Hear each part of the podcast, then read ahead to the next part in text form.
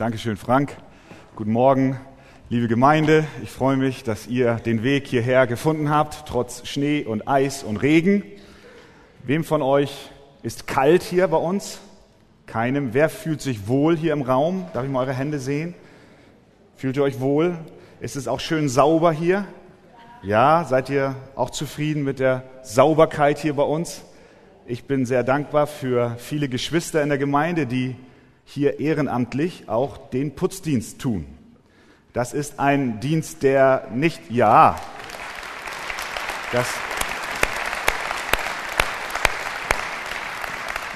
das ist ein Dienst, der hinter den Kulissen getan wird. Er ist sehr wichtig. Wir alle profitieren davon. Aber nun, liebe Gemeinde, haben wir ein wirkliches Problem.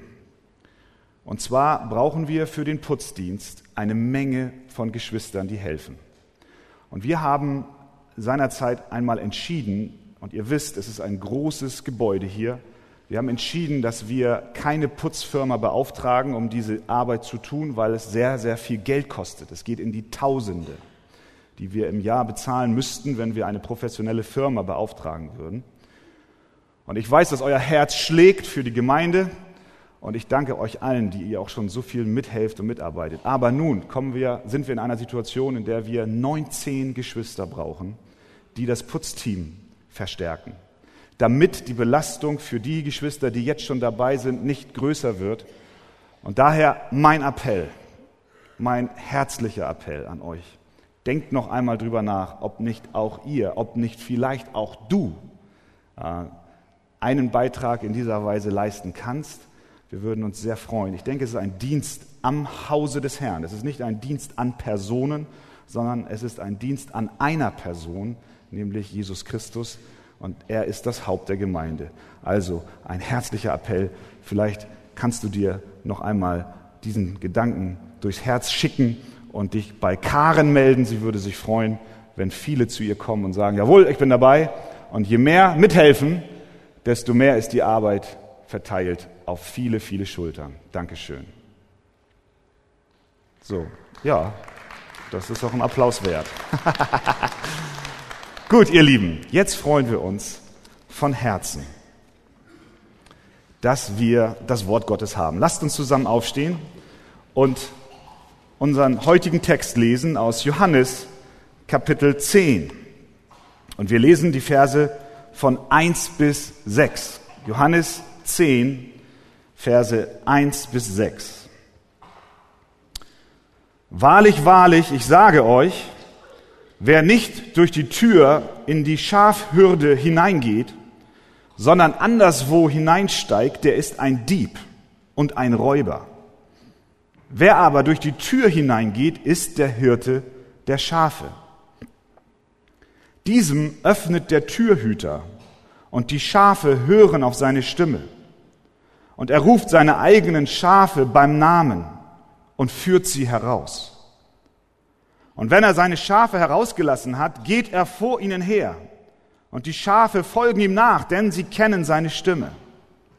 Einem Fremden aber folgen sie nicht nach, sondern fliehen vor ihm, denn sie kennen die Stimme der Fremden nicht.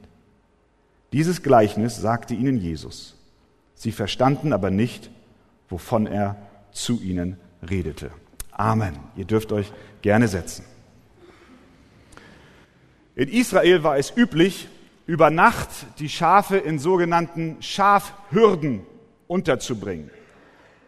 Nicht nur damals war es üblich, zur Zeit Jesu, sondern auch heute noch sieht man dort diese Schafhürden. Das sind Weideplätze unter freiem Himmel, die abgegrenzt sind durch Mauern aus Stein.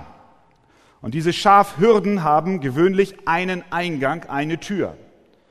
Der Hirte, der den Tag über die Schafe auf die Weiden geführt hat, bringt die Schafe, die sein Eigentum sind, zurück zur Nacht in diese Hürde hinein.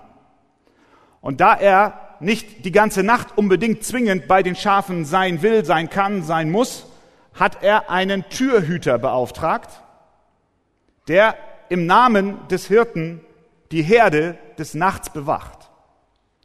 Und so sitzt dieser oder steht oder geht dieser Türhüter an diesem an dieser Tür entlang. Er passt auf, dass keine Wölfe und keine, keine Diebe in diese Hürde hineindringen. Er war eine Art Unterhirte. Er bekam die Verantwortung vom Oberhirten übertragen. Er sollte also auf die Hürde, auf die Herde achten und er sollte dem Eigentümer, den Hirten, die Tür öffnen, wenn er denn am nächsten Morgen kam, um seine Schafe wieder herauszuholen und auf die Weide zu führen. Deswegen sagt Jesus, wer aber durch die Tür hineingeht in diese Hürde, der ist der Hirte der Schafe. Diesem öffnet der Türhüter. Das war sein Job. Pastoren und geistliche Leiter von Gemeinden und Kirchen sind solche Art Türhüter. Sie sind dem Oberhirten Jesus Christus gegenüber verpflichtet, auf die Herde Acht zu haben. Sie sollen wachsam sein, dass nicht Wölfe kommen und dass nicht Diebe kommen und Schafe reißen. Sie sind aber nicht Eigentümer der Herde, sondern sie sind nur im Auftrag des Hirten da, um Schutz zu geben. Die Schafe gehören nur einem, nämlich dem Hirten. Der Türhüter soll dem Hirten das Tor öffnen, wenn dieser zu seinem Eigentum kommt und ihm den Weg bereiten. Und eins ist klar, und das wird deutlich aus dem Gleichnis, was Jesus hier erzählt, der Hirte kommt. Er kommt. Und er kommt nicht nur einmal und dann ist er lange Zeit nicht mehr zu sehen, sondern er kommt täglich und holt seine Schafe aus der Hürde. Er kommt täglich höchstpersönlich zu seinem Eigentum. Er hat uns doch gesagt, ich bin bei euch wandeln. Alle Tage. Jeden Tag. Er kommt zu dir, der du sein Schaf bist.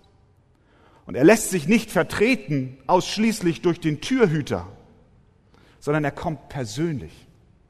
Und er will dich abholen, auch heute Morgen. Diese Predigt soll, und das ist mein Gebet, die Tür öffnen zur Hürde. Dass der Hirte Jesus Christus persönlich zu dir kommt und du ihn siehst in seinem Wort. Dass er dir dient, dass er dich hinausführt auf die Weide, dass du gestärkt wirst im Glauben. So lasst uns die Frage stellen, was tut der Hirte, wenn er zu seinen Schafen kommt? Was macht er denn, wenn er kommt? Das Erste, was wir sehen aus dem Text, der gute Hirte ruft seine Schafe. Vers 3. Und die Schafe hören auf seine Stimme und er ruft seine eigenen Schafe. Der Hirte kommt und er ruft. Der allererste Ruf, den ein Schaf Jesu Christi hört, ist der Ruf, den, er, den es vernimmt bei der Bekehrung. Es ist, die, es ist der Augenblick, in dem du als verirrtes Schaf irgendwo im Gestrüpp festgehangen hast und das Dickicht dich gehalten hat und da waren so viele Stimmen um dich herum und du wusstest noch nicht, dass du zur Herde, zur Herde gehörst und du hörtest auf einmal den Ruf. Kannst du dich daran erinnern? Ja? Weißt du noch, als, als du das erste Mal die Stimme deines Hirten hörtest? Erst war sie ganz leise, weit weg. Und die Stimmen der Umgebung waren viel lauter. Die Schmerzen, die du hattest, die, die tönten lauter als die Stimme des Hirten. Dann war er wieder weg. Dann kam er wieder näher. Und er kam noch näher. Und irgendwann war die Stimme so deutlich zu hören und du wusstest, ich bin sein und er ist mein. Kannst du dich erinnern, wie er dich rief? Er rief dich. Und er sagte, Kind, du gehörst zur Herde. Wenn der Hirte kommt und wenn er das erste Mal in dein Leben kommt, dann hörst du seine Stimme. Das ist der wirksame Ruf Gottes. Er ruft dich und wenn er dich ruft, dann ist das nicht ein Ruf, der im Raum verhallt, sondern es ist ein Ruf, der wirksam ist. Er zieht dich zu dir. Er suchte dich und preist dem Herrn, er fand dich. Ich durfte das erleben. Und ich weiß es noch wie heute. Ich saß in der ersten Reihe und ich spürte, heute, heute ist der Tag. Ich bin gemeint. Der gute Hirte kam. Das war der erste Ruf, den ich vernommen habe. Und ich weiß, du kannst dich daran erinnern, wenn du denn sein Schaf bist. Der Hirte kommt zu seinen Schafen, aber er ruft sie nicht einfach nur so und sagt, Hallo Schafe, da bin ich, wie geht's euch? Habt ihr gut geschlafen? Jesus sagt was? Er ruft seine eigenen Schafe wie? Beim Namen. Er ruft sie beim Namen. Das heißt, der Hirte kennt seine Schafe, sonst wüsste er nicht deinen Namen.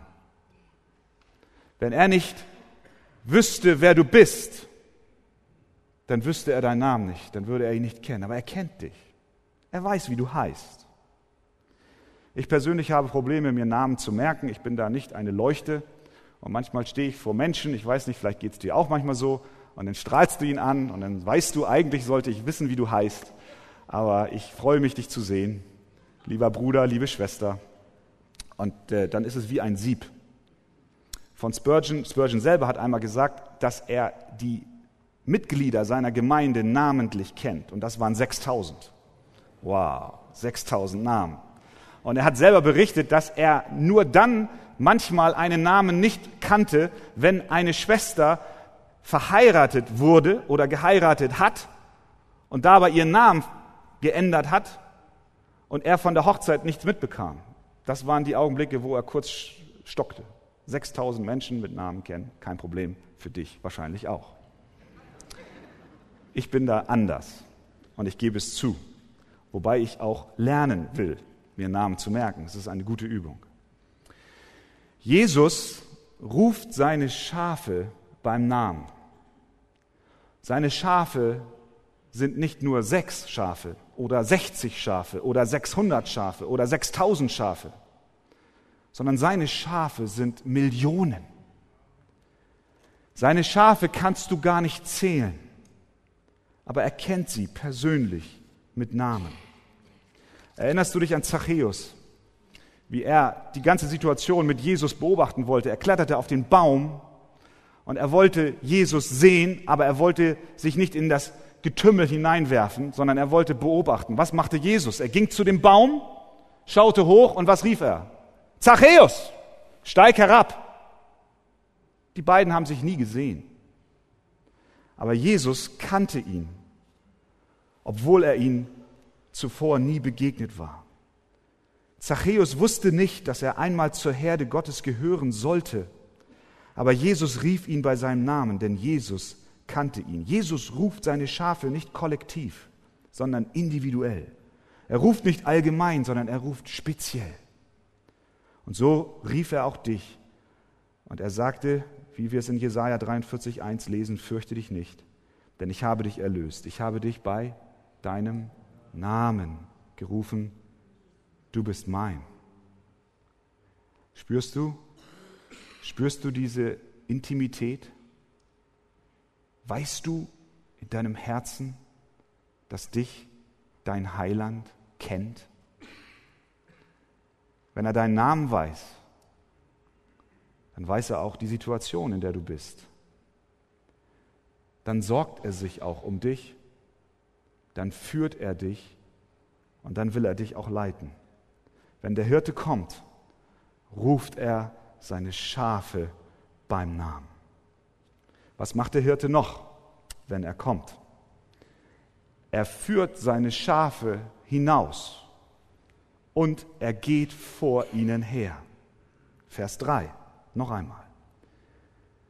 Und die Schafe hören auf seine Stimme und er ruft seine eigenen Schafe beim Namen es sind übrigens seine eigenen, die er ruft, sein Eigentum. Er ruft nicht jeden, sondern seine Schafe. Und was macht er dann? Er führt sie hinaus. Das heißt, Jesus führt seine Kinder in die Freiheit. Er führt sie in die Weite. Er kommt, wie es in Vers 10 heißt, damit sie, das sind seine Schafe, das Leben haben und es im Überfluss haben. Er kommt und führt seine Schafe hinaus aus der Hürde. Er gibt ihnen Freiheit. Aber es ist eine besondere Art der Freiheit. Es ist nicht eine Freiheit, wie wir Menschen manchmal Freiheit verstehen, dass wir über uns selbst bestimmen und wenn mir keiner reinredet, dann bin ich wahrhaftig frei. Das ist nicht die Freiheit, von der Jesus hier spricht. Denn es ist keine Freiheit, wenn du selbst gebunden bist unter deinem eigenen Ego. Jesus führt seine Schafe in die Freiheit. Und wie macht er es? Er tut es, indem er vor ihnen hergeht. Die geistlichen Segnungen der Nachfolge gehören den Schafen der Herde. Die Freiheit und die Weite erleben die Schafe nur unter der Führung des guten Hirten. Das ist ganz wichtig. Du erlebst die Freiheit als Christ unter der Führung des Hirten. Was wäre das für ein Hirte, der die Tür aufmacht und die Herde rausscheucht und sagt, jetzt seht mal zu, wie ihr fertig werdet. Wir wissen nur zu gut, wir würden uns wiederum verirren, oder? Er führt uns in die Freiheit. Wie tut er es? Indem er uns vorangeht. Vers 4. Und wenn er seine Schafe herausgelassen hat, geht er vor ihnen her. Er geht vor dir her. Und die Schafe folgen ihm. Denn sie kennen seine Stimme. Es gibt einen Unterschied zwischen den Hirten im Nahen und Mittleren Osten und den Hirten im Westeuropa. Hier bei uns kennen wir es, dass Hirten häufig einen Hund haben. Ja, habt ihr gesehen? Einen scharfen Hund. Und was macht der Hund? Der treibt die Herde vor sich her, er hält sie zusammen, er passt auf, dass die Schafe nicht zur Seite weglaufen und auf dem Weg bleiben, wie der Hirte es möchte. Die Schafe in Westeuropa, in Deutschland werden mehr getrieben. Im Nahen Osten ist es genau andersherum. Der Hirte geht voran. Er treibt sie nicht, sondern er führt die Herde mit seiner Stimme. Die Schafe im Nahen Osten kennen tatsächlich die Stimme ihres Hirten. Und wenn der Hirte vorangeht, dann folgen sie ihm. Jemand hat erzählt, wie er einmal eine Reise in den Nahen Osten gemacht hat. Und er war dort unterwegs in einem Bus, wie man das so macht. War es vielleicht Israel? Ich weiß es nicht. Und der Bus war voll mit Touristen und der Touristenführer war ein, arabisch, ein arabischstämmiger Mensch und der erklärte den Touristen genau diesen Sachverhalt. Er sagte, wisst ihr was, bei euch im Westen, da werden die Schafe getrieben und bei uns hier, da werden sie nicht getrieben, sondern sie folgen freiwillig der Stimme ihres Hirten. Und während er das so erklärte, schaute einer der Mitreisenden aus dem Fenster im Bus, sah auf der anderen Straßenseite so eine Herde und er sah einen Mann mit einem Stock und dieser Mann, der trieb die Herde vor sich her. Da meldete sich dieser Tourist und sagte, und das ist eine tatsächliche Geschichte, das ist jetzt nicht ausgedacht, meldete sich dieser Mann und sagte, äh, lieber Touristenführer, äh, das ist ja schön und gut, was du hier erzählst, aber schau doch mal da raus. Das sieht ganz anders aus. Der Touristenführer, völlig entsetzt, sieht das, lässt den Busfahrer stoppen, steigt aus, rennt auf die andere Straßenseite, stellt den Mann zur Rede mit diesem Stock, der die Schafe vor sich hertrieb. Er kommt zurück in den Bus, steigt ein, strahlt übers ganze Gesicht und sagt, liebe Leute, das war nicht der Hirte, das war der Schlachter. Das war der Schlachter.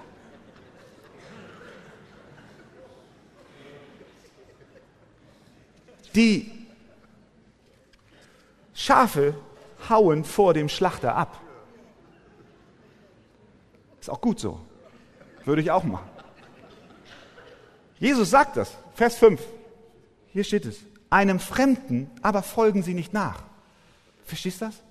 Du folgst doch keinem Schlachter nach, wenn du denn ein Schaf bist.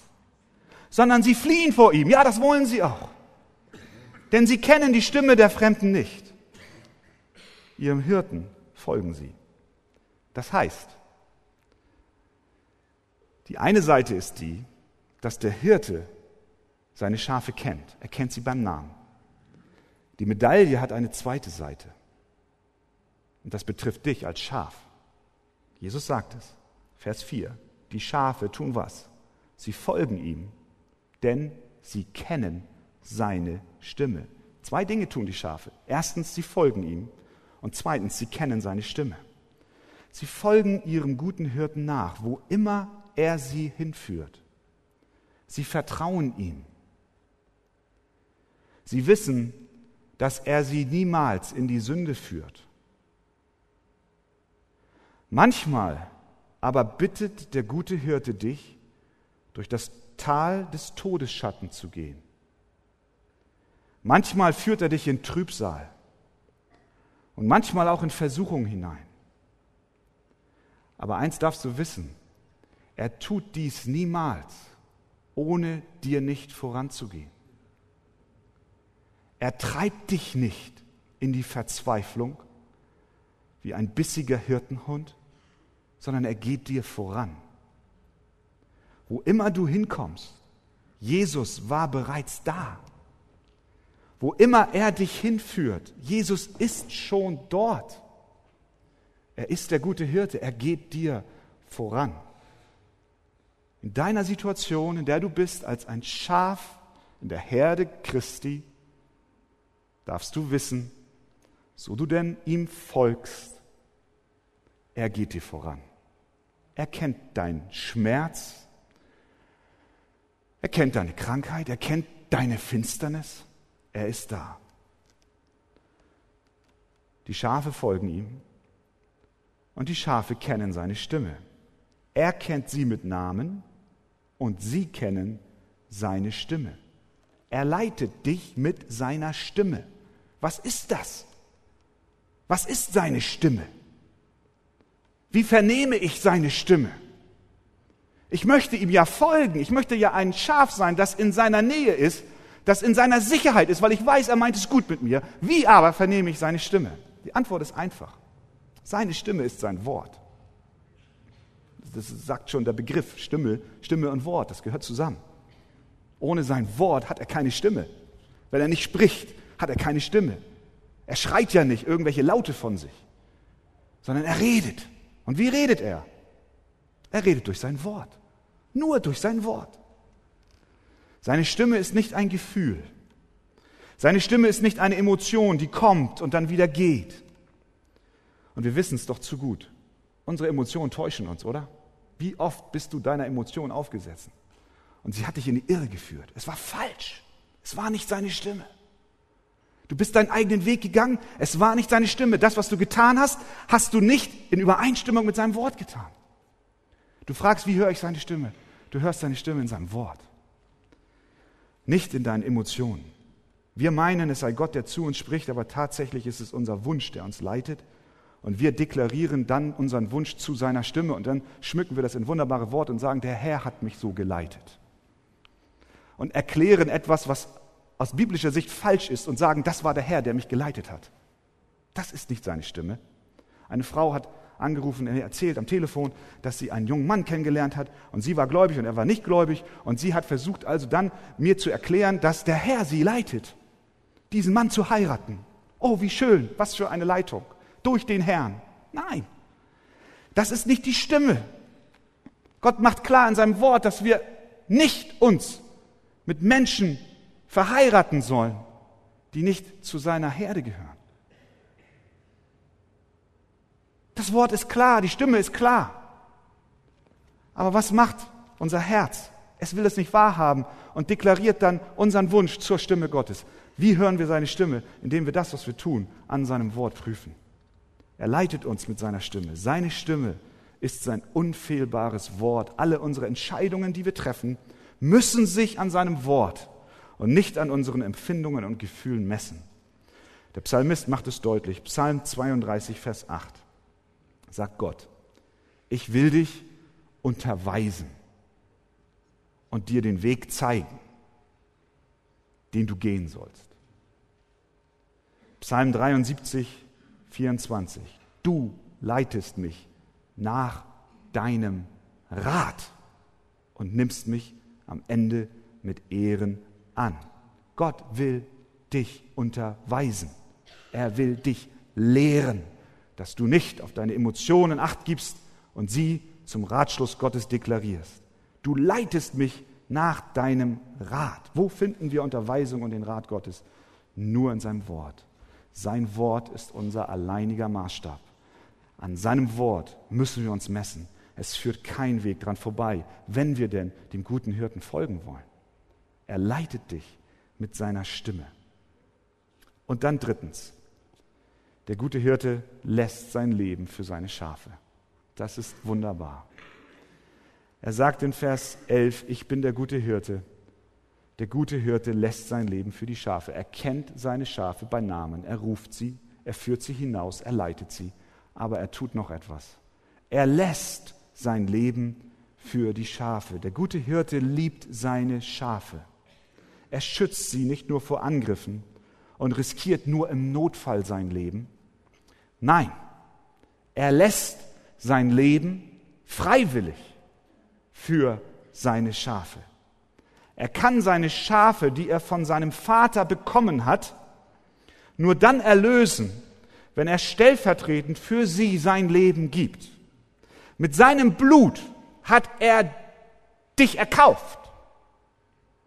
Sonst würdest du niemals zu seiner Herde gehören können. Es gibt nur einen Zugang zur Herde. Und das ist über das vergossene Blut des Hirten. Das ganze Bild würde fallen und würde nichts, nichts nützen. Es wäre nutzlos, das Bild von, den, von der Herde und dem guten Hirten, wenn der Hirte nicht sein, sein Leben gegeben hätte.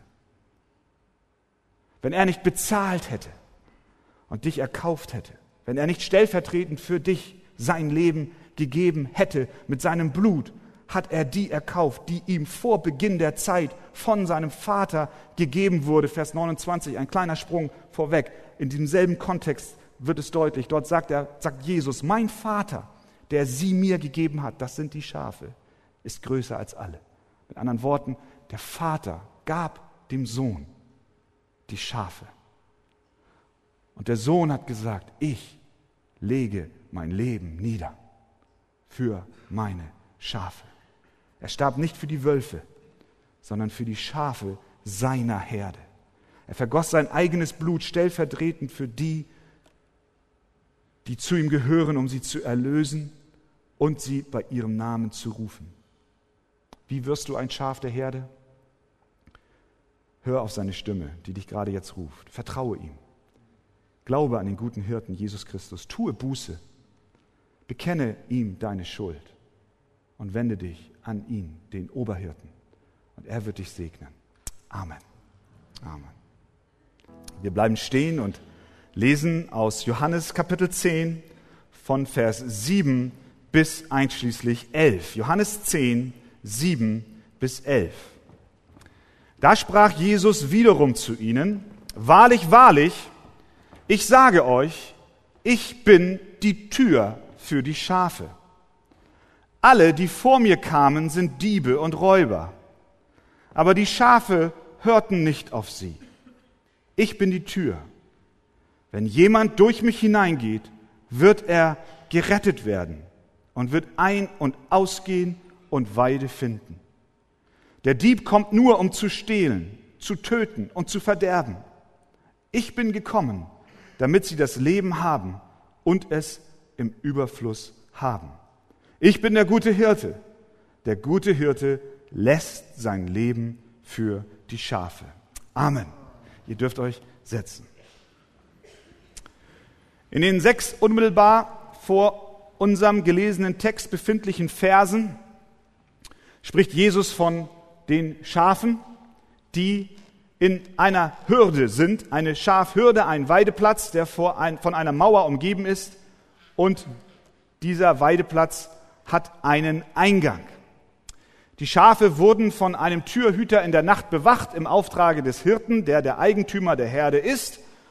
Und wenn der Hirte, der Eigentümer zu den Schafen kommt, dann ruft er sie bei ihrem Namen, er führt sie hinaus in die Freiheit, in die Weite. Der Hirte ist Jesus Christus, die Schafe, die ihm folgen, sind die Gläubigen, die Herde Gottes. Jesus erklärte dies seinen Zuhörern und in Vers 6 lesen wir, sie verstanden aber nicht, wovon er zu ihnen redete. Also, wie das immer so ist, wenn eine Erklärung nicht greift, dann legen wir nach. Und so auch Jesus. Vers 7. Da sprach Jesus wiederum zu ihnen, Wahrlich, wahrlich, ich sage euch, ich bin die Tür für die Schafe. Dies ist eines von sieben bekannten Ich bin Worten im Johannesevangelium. erklärt Jesus an verschiedenen Stellen, wer er ist. Er ist Verschiedenes, zum Beispiel sagt er, ich bin das Brot des Lebens. Ich bin das Licht der Welt. Ich bin der Weg, die Wahrheit und das Leben. Ich bin der gute Hirte. Ich bin die Auferstehung und das Leben. Ich bin der Weinstock und ihr seid die Reben. Und nun ist er die Tür. Ich bin die Tür. Das ist ja ein sehr einfacher Vergleich. Ich bin die Tür. Jeder von uns kennt Türen. Jeder von uns benutzt Türen. Täglich benutzen wir Türen. Wenn du morgens aufstehst, aus dem Haus gehst, gehst du durch eine Tür. Wenn du in den Bus steigst, steigst du durch eine Tür in den Bus. Wenn du zur Arbeit kommst, machst du die Tür auf und gehst durch die Tür. Und wenn du in den Supermarkt gehst, gehst du hoffentlich durch die Tür. Und wir alle, die wir hier sitzen, haben eins gemeinsam. Wir sind alle heute in diesen Raum durch die Tür gekommen. Das heißt, Jesus benutzt ein sehr einfaches Bild. Das ist übrigens mit dem Evangelium überhaupt so. Das Evangelium von Jesus Christus ist sehr einfach. Es ist nachvollziehbar. Es ist so einfach, dass Kinder es verstehen. Und so benutzt Jesus hier ein Bild und er sagt, ich bin die Tür. So wie wir durch die Tür in ein Haus gelangen, so erlangen wir durch Jesus Christus Versöhnung mit Gott und Eingang in sein Reich. Ganz einfach.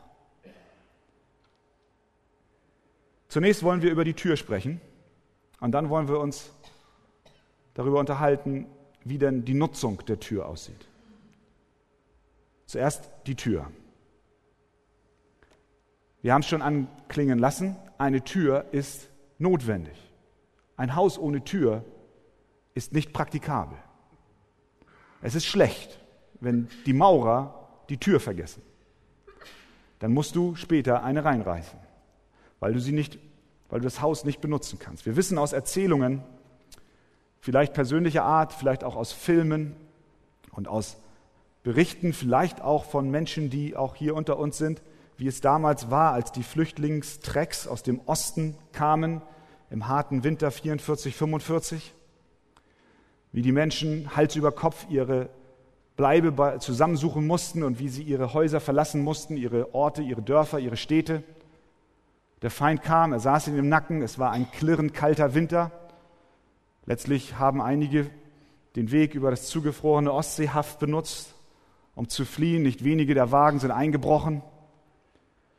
Die Armee der Feinde war hinter ihnen, von oben kamen Luftangriffe. Es muss ein schrecklicher, schrecklicher Winter gewesen sein. Die Flüchtlinge hatten großen Hunger, Todesangst, es drohten Angriffe von allen Seiten. Die Frauen hatten Angst, vergewaltigt zu werden, die Männer ermordet zu werden, die Kinder verschleppt zu werden. Stell dir vor, so ein Treck käme in einer dieser eisigen Nächte an ein Haus. Und in diesem Haus wären nur Fenster vorhanden.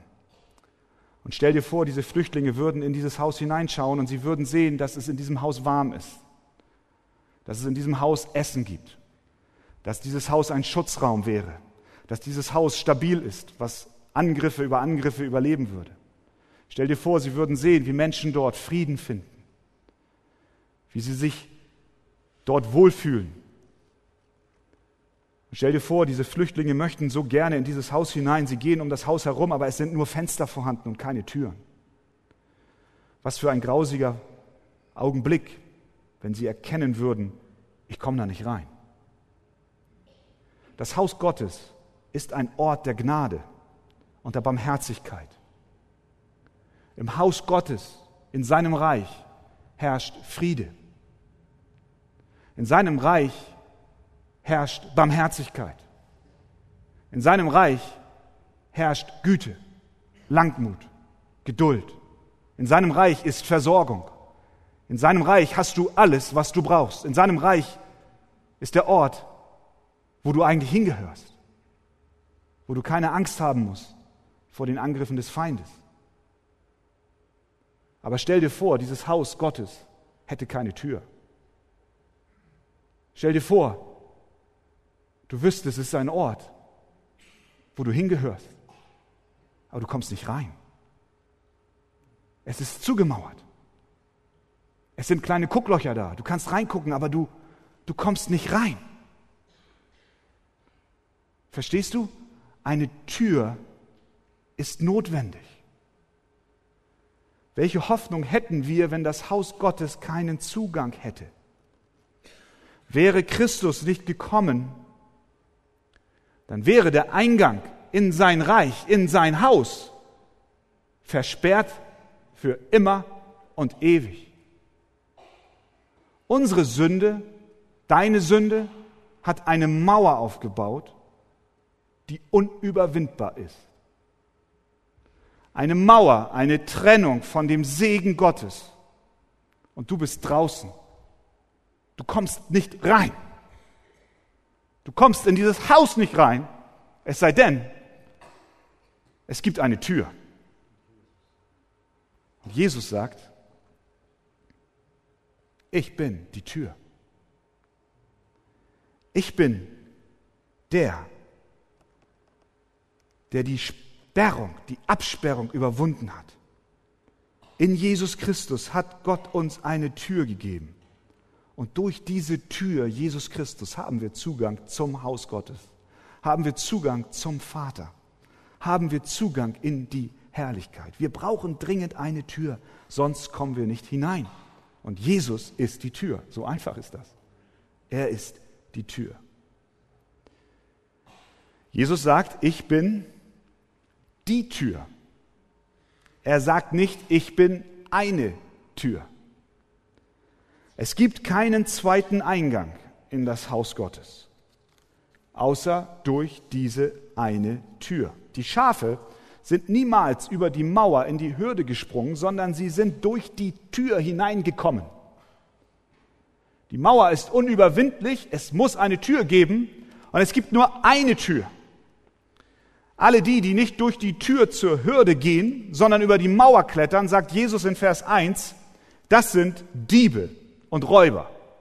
Und manch einer versucht, Zugang zum Reich Gottes zu bekommen, ohne die Tür Jesus Christus zu benutzen.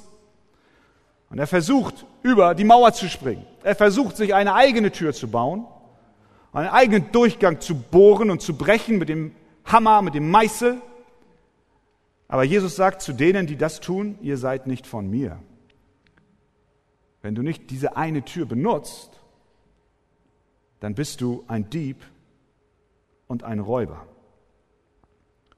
Es gibt nur eine Tür. Er sagt, ich bin die Tür. Du kannst das ganze Universum nach einem zweiten Eingang zu Gott absuchen. Du kannst alle deine technischen Möglichkeiten ausschöpfen. Du kannst vom Westen zum Osten und vom Osten zum Westen gehen und du wirst nicht fündig. Es gibt keinen zweiten Eingang. Jesus sagt, ich bin die Tür. Deine eigene Gerechtigkeit ist nicht eine Tür zu Gott. Deine Gerechtigkeit reicht nicht aus, sie bringt dich nicht hinein. Es ist keine Tür. Deine Religiosität auch nicht. Dein Geld nicht, dein Aussehen nicht, deine Intelligenz, Fehlanzeige. Zeremonien, die Taufe und ich will etwas sagen, auch die Mitgliedschaft in einer Kirche, auch die Mitgliedschaft in der Arche ist nicht die Tür zur Herde Gottes. Wir dürfen uns da nicht etwas vormachen und meinen, wenn wir Mitglieder in einer Kirche sind, dann ist alles gut. Das ist nicht wahr.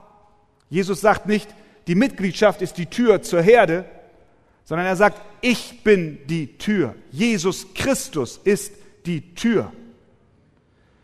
Petrus sagt in seiner Rede vor dem Hohen Rat, und es ist in keinem anderen das Heil, denn es ist kein anderer Name unter dem Himmel den Menschen gegeben, in dem wir gerettet werden sollen. Daher rufe ich dir zu, vertraue dich Jesus Christus an. Es gibt keine andere Rettungsmöglichkeit als nur durch den Glauben an den Sohn Gottes, Jesus Christus. Er ist die einzige Tür. Die Tür ist notwendig und es gibt nur eine davon. Wie benutzen wir die Tür? Was sagt dieser Text aus über den, der sie benutzt? Da stellt sich zunächst die Frage, wer darf sie denn benutzen, die Tür? Jesus gibt darauf eine Antwort. Er sagt, ich bin die Tür, wenn jemand, Vers 9, durch mich hineingeht, wird er gerettet werden. Wenn jemand hineingeht. Bist du ein jemand? Ich hoffe. Wir alle sind ein jemand. Jemand ist nicht genauer spezifiziert. Er spricht nicht von besonderen Voraussetzungen, die man mitbringen muss, um durch die Tür gehen zu dürfen. Er verlangt nicht einen besonderen Intelligenzquotienten. Er sagt auch nicht, du musst vollkommen sein, um die Tür zu benutzen, Jesus Christus. Er gibt keine Forderungen, er stellt keine Forderungen, er stellt keine Ansprüche. Es spielt keine Rolle, ob du der größte Verbrecher oder der ehrenhafteste Mensch auf diesem Planeten bist. Es ist unwichtig, wie viel Geld hast, du hast und welche Nationalität du besitzt. Jesus macht klar, jeder Mensch darf durch die Tür gehen. Jemand, wer immer auch das ist, der durch mich hindurchgeht, wird gerettet werden. Aber der entscheidende Punkt ist, dass du durch die Tür hindurchgehst. Du bist ein jemand, das ist schon mal gut, aber es geht weiter. Wenn jemand was tut, durch mich hindurchgeht. Du musst durch die Tür Jesus Christus hindurchgehen. Nun gibt es eine Menge von Menschen, die sind ganz fasziniert von dieser Tür, Jesus Christus. Manchmal sieht man Menschen vor alten Kirchengebäuden stehen und da sind diese großen Portale und die sind schön geschnitzt und dann gibt es ganze Bücher über die Schnitzereien und man kann sich darüber austauschen, welche Bedeutung dieses und jenes hat und man kann darüber philosophieren, wie alt das Holz ist und wer es gemacht hat und unter welchen Umständen die Tür entstanden ist und man steht vor der Tür und man bestaunt die Tür. Und nicht wenigen Menschen geht es so mit Jesus Christus. Sie stehen vor der Tür und sie stehen dort und bestaunen sie. Manchmal setzen sie sich hin vor die Treppe. Da ist ein paar Stufen. Sie setzen sich hin, sie diskutieren über die Tür, wie wunderbar sie ist. Sie kommen in den Gottesdienst. Sie finden die Predigt ganz toll. Sie finden den Lobpreis schön. Aber sie gehen nicht durch die Tür hindurch. Die Tür ist edel gearbeitet. Sie finden nichts Schlechtes daran. Aber hör, eine Tür ist dazu da, einen Zugang zu einem Haus zu schaffen. Es gibt andere, die haben auch schon mal an die Tür geklopft. Sie haben gebetet. Viele Menschen haben gebetet in ihrer Not, in ihrer Angst, in ihrer Einsamkeit, auch in ihrem Dank. Und sie haben gebetet. Das war wie ein Klopfen. Ich klopf mal ran. Aber sie sind nicht hindurchgegangen. Sie sind niemals durch die Tür gegangen. Nicht die, die vor der Tür sitzen bleiben oder die an die Tür klopfen, die sie bewundern, werden gerettet, sondern Jesus sagt, die, die durch sie hindurchgehen. Wie geht das? Das ist ja jetzt die entscheidende Frage. Wie kann ich, wie kannst du durch die Tür Jesus Christus hindurchgehen? Spurgeon hat einmal gesagt, jeder Idiot kann durch eine Tür gehen. Und ich gebe ihm recht. Jeder kann das. Es ist das Einfachste von der Welt. Und du tust es täglich. Jedes Kind kann durch eine Tür gehen. Jedes Krabbelkind krabbelt durch eine Tür. Ohne Probleme. Durch die Tür hindurchgehen heißt, Jesus Christus zu glauben. Es bedeutet, sich von der einen Seite des Hauses, die außerhalb ist, auf die andere zu begeben, indem du dich an Jesus Christus wendest und glaubst. Du glaubst, dass er die Tür ist zum Vater. Das ist alles. Das ist alles, was du machen musst. Glaube. Tu Buße.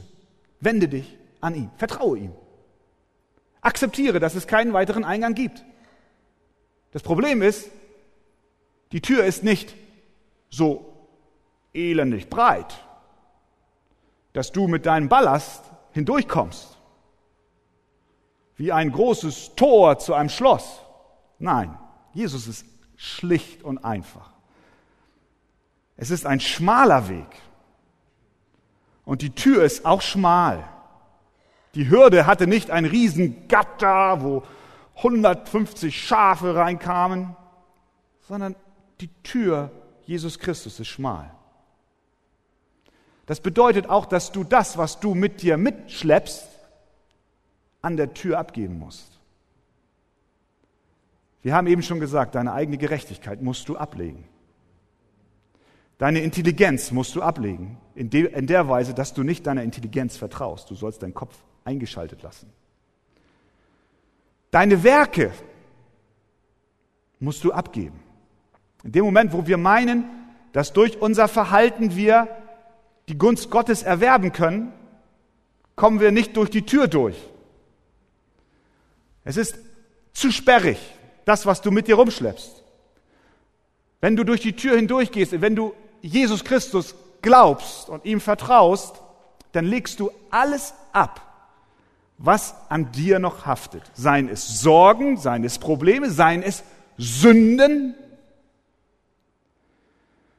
seien es deine eigenen Vorstellungen vom Leben. Du demütigst dich, indem du sagst, Herr, ich gebe dir alles, was ich habe. Und dann ist es kinderleicht hineinzugehen. Jeder kann kommen. Wenn jemand durch mich hindurchgeht, vertraue ihm, glaube ihm. Leg alles ab, kapituliere vor ihm. Es ist sehr, sehr einfach, durch die Tür Jesus Christus in das Reich Gottes zu gehen. Was sind die Folgen, wenn wir es tun? Jesus sagt, der, der durchgeht, er wird gerettet werden. Und er wird ein- und ausgehen und Weide finden. Das ist es. Darum geht es. Wie, wie wirst du gerettet? Wie kommst du in dieses Haus des Segens hinein? Wie entkommst du dem Gericht? Der Armee, die in deinem Nacken sitzt, der Vergewaltigung, der Verschleppung, der Vertreibung, des Hungers, der Kälte, indem du durch die Tür Jesus Christus in das Reich Gottes hineingehst. Du wirst gerettet werden. Es gibt keinen anderen Ort. Die Folge, durch die Tür Jesus Christus in das Haus Gottes hineinzugehen, heißt, du wirst gerettet. Und wenn Jesus das sagt, dann ist es so, oder? Amen. Wenn Jesus sagt, du wirst gerettet werden, wenn du an ihn glaubst, dann wirst du gerettet. Und preis dem Herrn, du durftest glauben und der, der du noch nicht glaubst, dich rufe ich auf.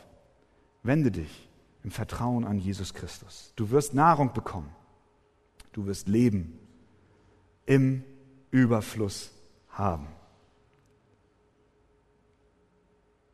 Geh heute noch durch die Tür. Warte nicht. Schiebe es nicht auf. Leg deinen Ballast am Kreuz von Golgatha ab und vertraue Jesus Christus und er wird dich retten. Amen. Amen. Ihr Lieben, in diesem Sinn wollen wir jetzt auch uns zum Tisch des Herrn begeben. Wir wollen Gott preisen dafür, dass er unsere, unser Versorger ist, der uns eine Tür gegeben hat. Ich bitte das Lobpreisteam zu kommen und die Helfer, den Tisch aufzubauen. Und wir singen zusammen einen Chorus, wo wir Christus preisen.